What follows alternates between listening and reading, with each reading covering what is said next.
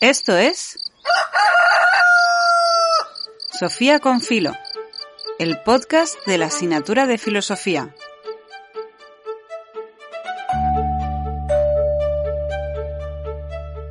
Episodio 7.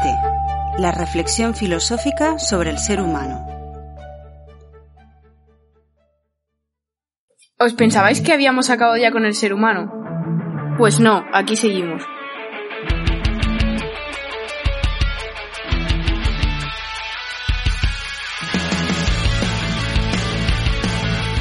La pregunta por el ser humano conlleva abordar muchas cuestiones que ponen en duda la posibilidad de definirnos por completo.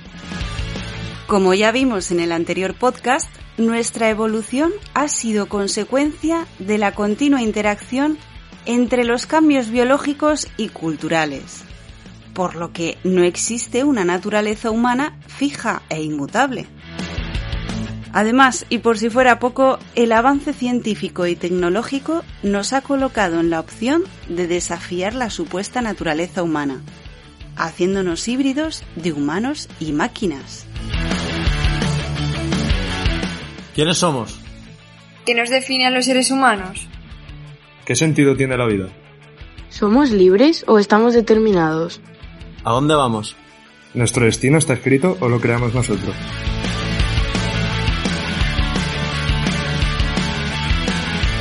La filosofía llegó a estas preguntas al percibir la extrañeza de que somos seres vivos. ¡Estamos vivos! Ser conscientes de esto nos llevó a preguntarnos qué nos diferencia de los demás seres vivos y qué hace realmente humano al ser humano. ¿Quiénes somos? ¿Qué nos define a los seres humanos? Cuando nos preguntamos por la naturaleza humana, solemos referirnos a la esencia, es decir, a una definición objetiva y universal de lo que somos. En la época moderna, y sobre todo a partir del siglo XVIII, las reflexiones sobre la naturaleza humana fueron muy importantes para el desarrollo del concepto de ciudadanía. Hablamos, por ejemplo, de las teorías contractualistas de Thomas Hobbes, Jean-Jacques Rousseau e Immanuel Kant. Vayamos por partes.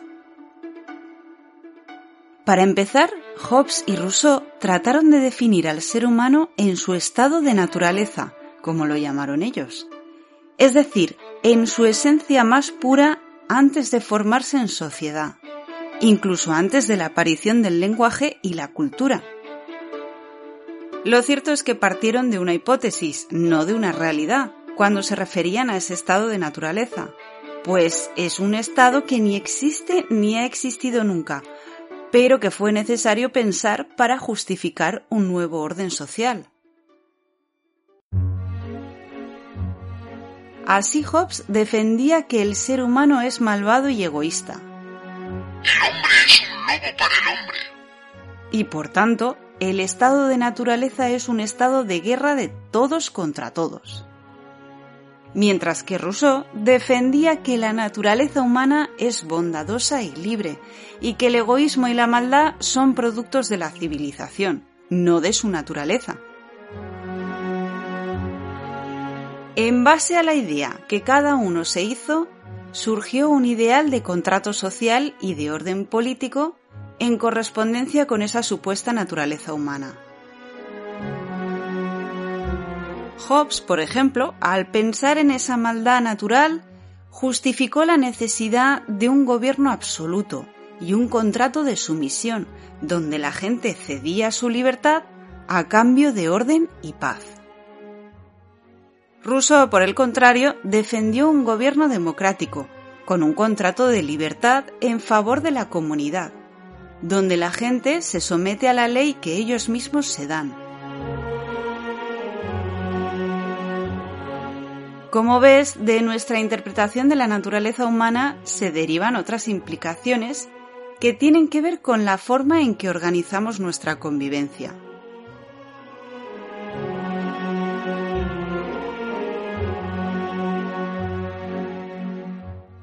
Pero la figura clave del siglo XVIII y sobre todo de la Ilustración va a ser Immanuel Kant, que sintetizó las posturas de Hobbes y Rousseau en su conocida frase La insociable sociabilidad del ser humano.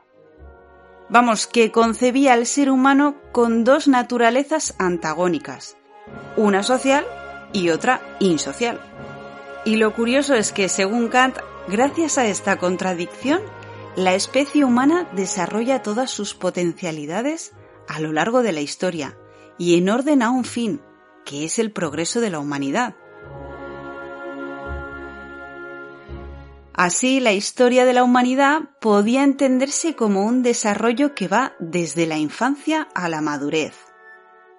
La infancia, por ejemplo, se podría comparar con ese estado de naturaleza que describían Hobbes y Rousseau, mientras que la ilustración debía ser la salida del ser humano de su minoría de edad. Con esto en realidad Kant quería decir que tocaba ya ponerse las pilas había que activar el conocimiento y la razón para salir de la esclavitud del ignorante. Si el ignorante es esclavo es porque necesita ser dirigido por los que saben o por sus tutores, como quien es menor de edad. Por tanto, salir de la minoría de edad, es decir, salir de la ignorancia, es tratar de alcanzar la libertad. Kant proclamó así la libertad de pensamiento y de expresión mediante su conocido lema sapere aude, es decir, atrévete a saber. Solo la luz del conocimiento, que debe activarse desde nuestro atrevimiento, es la promotora de una humanidad libre, racional y moral. Sin embargo, este ideal ilustrado se viene abajo a partir del siglo XIX, sobre todo con la Revolución Industrial. Resulta que el progreso que se llevó a cabo no dio lugar a la libertad y al progreso moral que prometía la Ilustración. Con la Revolución Industrial, la tecnología avanzaba descomunalmente, pero los seres humanos no eran más libres ni vivían en sociedades más justas. Más bien sucedía todo lo contrario. La clase obrera que generó la industrialización vivía en la miseria más absoluta. Bien es cierto que la revolución industrial trajo consigo muchas mejoras técnicas que podían hacer, por ejemplo, que un agricultor ganara más y trabajara menos con las nuevas máquinas. Y puede que incluso aprendiera a leer, a pintar o a tocar la gaita. Pero el resto de la humanidad no le importaba mucho más que antes. Así, el progreso ilustrado no nos convertía en mejores personas después de todo.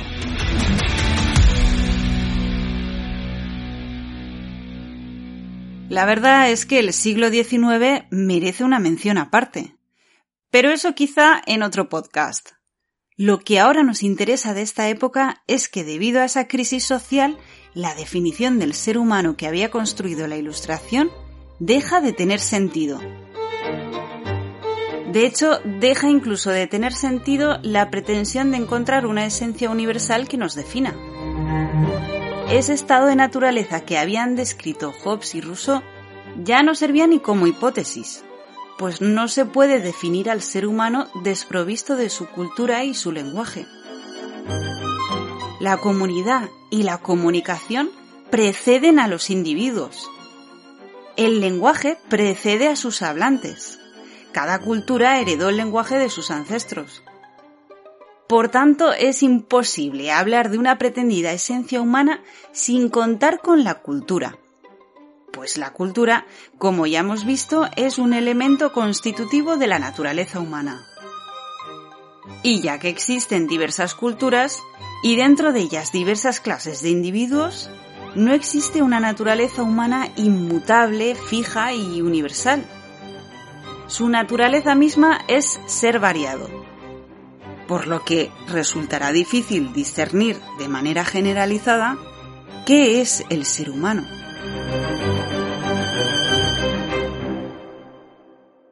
¿Qué sentido tiene la vida? ¿Somos libres o estamos determinados?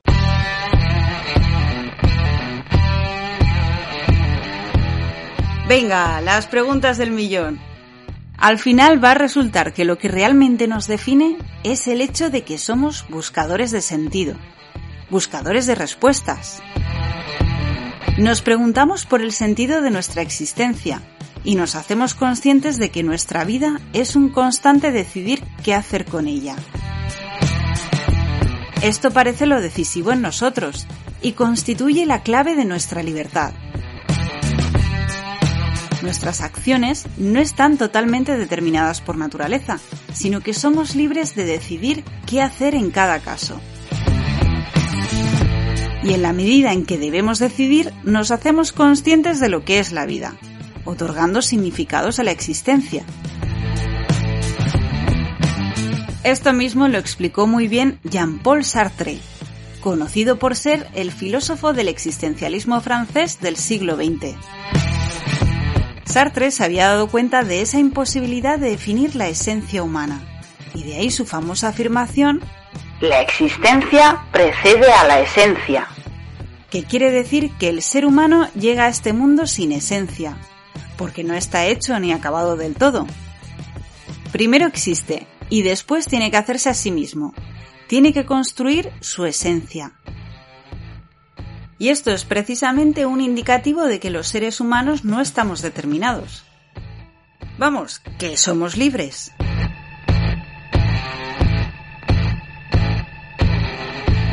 Para Sartre, esta indeterminación del ser humano es precisamente signo de su libertad, pero una libertad de la que no puede huir. El ser humano no elige ni su nacimiento ni el mundo absurdo en el que nace. Pero una vez arrojado a este mundo, cada paso que da es una decisión suya. Incluso la decisión de dejar de actuar es una elección libre. Estamos condenados a ser libres. exclamaba Sartre. La libertad implica no poder eludir la responsabilidad, pues cada acción es una elección libre que conlleva consecuencias. Y cuando uno es consciente de esto, siente la angustia existencial de tener que labrarse a sí mismo, construirse a sí mismo desde el desamparo que produce el hecho de no ser más que un ser mortal arrojado al mundo.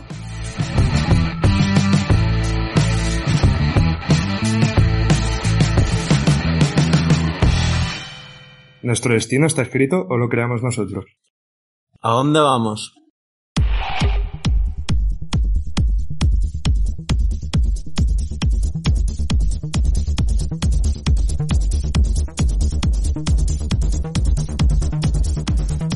¿Qué piensas tú? La verdad es que es inevitable pensar en el futuro cuando estudiamos nuestro pasado y analizamos nuestro presente. De hecho, la pregunta por el futuro nos reconduce de nuevo a la pregunta de quiénes somos. Verás, hoy en día el desarrollo de las tecnociencias, como la biotecnología, la inteligencia artificial o la neurotecnología, permiten imaginar posibilidades de intervención en el ser humano que hasta ahora eran de ciencia ficción.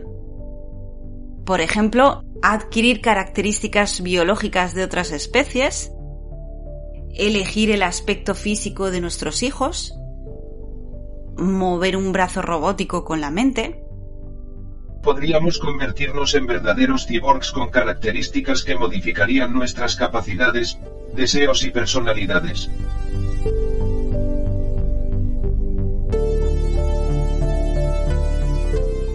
El desarrollo de estas tecnociencias ha propiciado la aparición del transhumanismo. Un movimiento que surgió hace nada, justo a finales del siglo pasado, y que tiene como objetivo mejorar la condición humana mediante estas tecnociencias. Se trataría de lograr seres humanos mejores, más sabios, más racionales, más buenos, más atléticos. Recuerda que la Ilustración también buscaba una mejora de la humanidad, pero lo intentó, por ejemplo, con la creación de la enciclopedia y la divulgación del conocimiento científico.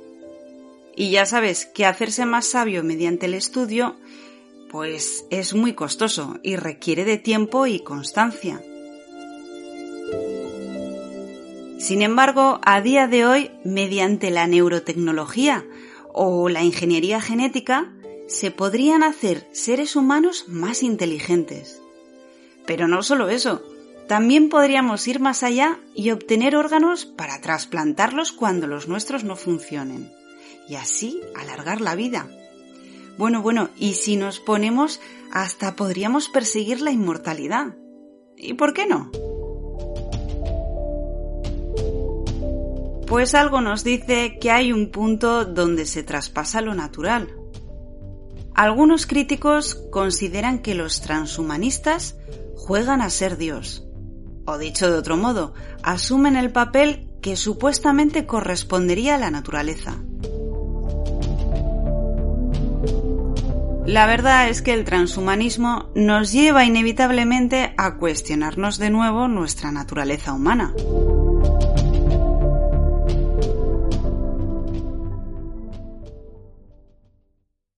De hecho, tendríamos que reflexionar de nuevo sobre la naturaleza humana para saber al menos a dónde queremos llegar con las nuevas posibilidades que nos ofrece la tecnociencia. Ahora más que nunca nuestro destino está en nuestras manos, pero ni siquiera sabemos lo que queremos. Y como puede que pronto diseñemos hasta nuestros deseos, quizá la pregunta que de verdad nos tenemos que hacer no es qué queremos, sino qué queremos querer. Si no sabemos esto, solo conseguiremos avanzar a ciegas. La ilustración tuvo un ideal que desembocó en el desarrollo técnico, pero no en el desarrollo moral. Tal vez esta sea la época en la que nos toque avanzar en aspectos éticos antes que en cualquier otro ámbito para no volver a cometer los errores del pasado.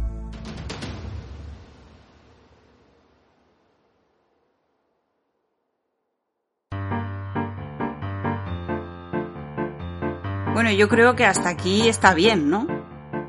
La verdad es que este tema da mucho que hablar y de hecho todavía me dejo muchas cuestiones en el tintero. Pero vamos a dosificar la información y a dejarlo aquí por hoy. No te olvides de preguntarme cualquier duda que tengas. De hecho, algunas cosas que he explicado podrían ser razonablemente cuestionadas. Yo misma me las cuestionaría. De modo que te espero en clase para escuchar tus comentarios. Mucho ánimo con el estudio y gracias por escucharme. ¿Quiénes somos? ¿De dónde venimos? ¿A dónde vamos?